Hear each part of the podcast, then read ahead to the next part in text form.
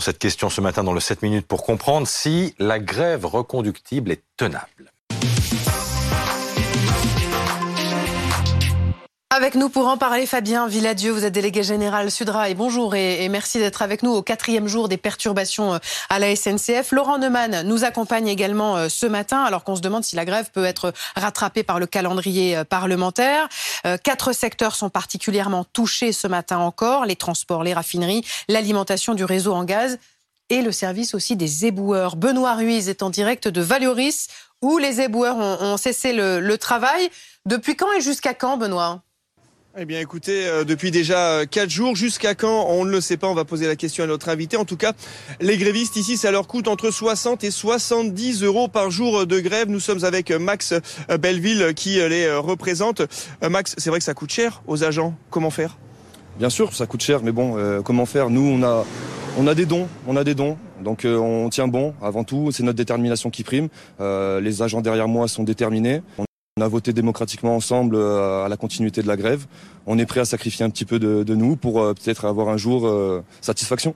60 à 70% de grévistes depuis le début de la semaine. Est-ce que c'est un chiffre qui peut rester sur la durée? Ça va être difficile? Non. Non, je pense pas. On est mobilisés depuis le début comme ça. On est tous déterminés, comme je vous l'ai dit. on a tous voté démocratiquement de, de, pouvoir continuer.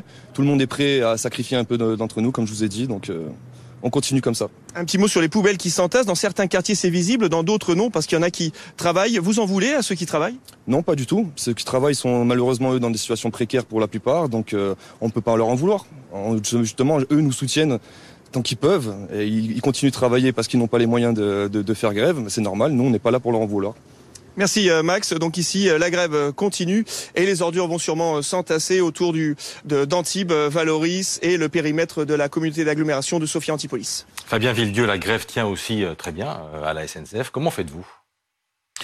Eh ben, elle tient parce que voilà, on, sait en, en, ce moment ça joue maintenant. Voilà, on peut douter de tout, sauf du fait que ça joue maintenant.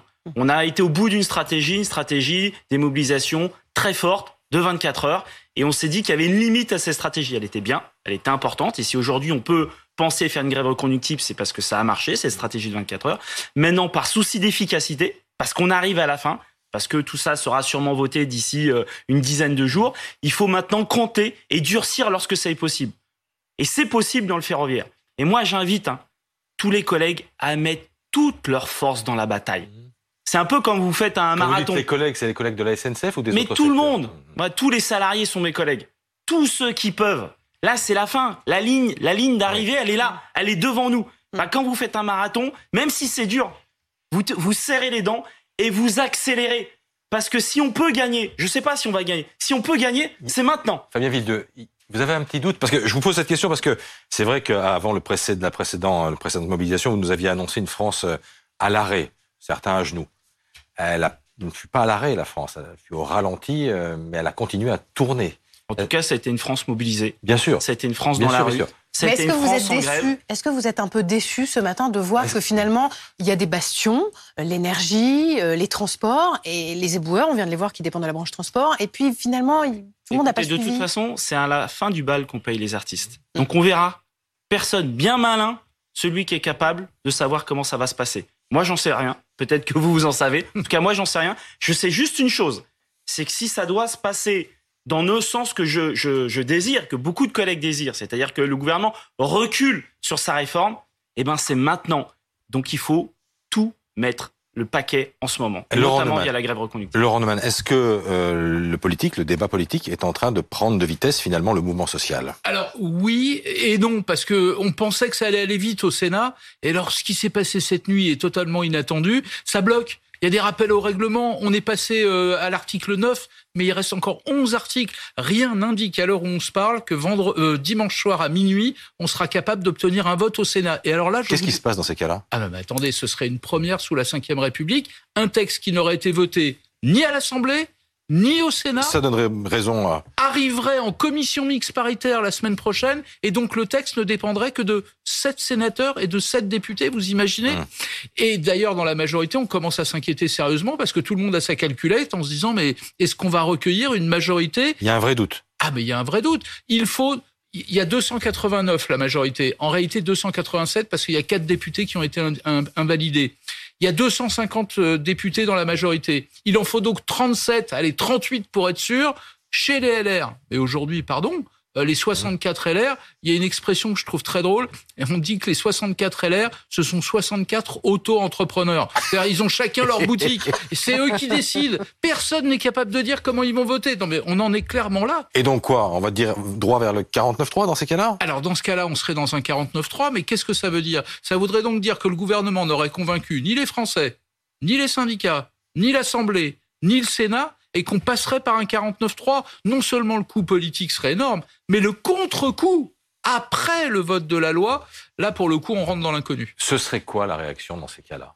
Un 49-3 Enfin après euh, toutes les crises, crises sociales qu'on a, on se retrouverait quasiment à une crise euh, démocratique. Alors même si ça fait partie de la Constitution, les, les Français ont évolué. Les Français ont évolué. Ils n'acceptent plus les 49-3, notamment sur des histoires aussi importantes que le décalage de la retraite. Donc si en plus on aurait un 49-3, ça serait de notre point de vue une crise démocratique. Dans un moment où on nous explique que ça part dans tous les sens, qu'il y a une radicalisation, enfin ça serait une catastrophe. Ça serait une catastrophe. Donc voilà, moi je suis confiant. Je suis confiant. On peut gagner. Là, c'est mon quatrième jour de grève reconductible. Euh, gagner, c'est quoi Gagner, c'est quoi Gagner, c'est le retrait. Hmm. Voilà le retrait. Et enfin, parce que, vous savez que c'est un, vieux pieux. Enfin, Pourquoi c'est un vieux pieux? Bah Parce qu'ils ne se sont jamais démentis, ils vont pas le faire aujourd'hui. Eh ben on verra. On verra si vous arrivez à lire dans l'avenir. Moi, j'arrive pas à lire Soyons clairs, le retrait n'est absolument pas envisageable. Ce qui est envisageable, en revanche, c'est que le texte ne soit pas voté. Et ce que peut pas vous dire Fabien Villedieu, c'est qu'il y a une forme de déception quand même, parce que ça tient à la SNCF. On est à 60% de grévistes chez les, chez les conducteurs, mais la RATP a fait un pas de côté. C'est compliqué dans les raffineries parce que les, les salariés ont fait grève pendant 4 ou 5 semaines à l'automne et 4 ou 5 semaines de salaire Donc ça tient qu'à la SNCF Donc ça, ça, ça, tire un peu. Les éboueurs, ça tient. Euh, les ports et les docks seront en grève 3 jours la semaine prochaine, justement quand le texte va revenir à l'Assemblée nationale. Donc il y a des secteurs où ça tient, puis des secteurs où c'est quand même un petit peu difficile de perdre des journées de salaire. Oui, mais par exemple, on n'attendait pas les éboueurs. Les éboueurs sont en grève reconductible. On n'attendait pas dans les aéroports. Finalement, il y a des grèves dans les aéroports. Donc, et tous les jours, il y a des mobilisations. Voilà. Mm. Et euh, grâce à ces mobilisations, grâce à cette détermination, grâce à l'opinion publique aussi, qui est derrière nous, eh ben, on a les éléments, on a les cartes en jeu on a les cartes en main pour pouvoir gagner. Est-ce que le fait que ça, que ça coûte cher de faire grève, hein, ça coûte même très cher, est un élément d'explication du fait que bah, vous avez peut-être plus de mal à convaincre aujourd'hui qu'hier? C'est vrai, mais quand vous faites votre calculette, ça coûte plus cher de décaler deux ans de départ à retraite que de perdre de l'argent aujourd'hui. Et c'est ça notre principale motivation.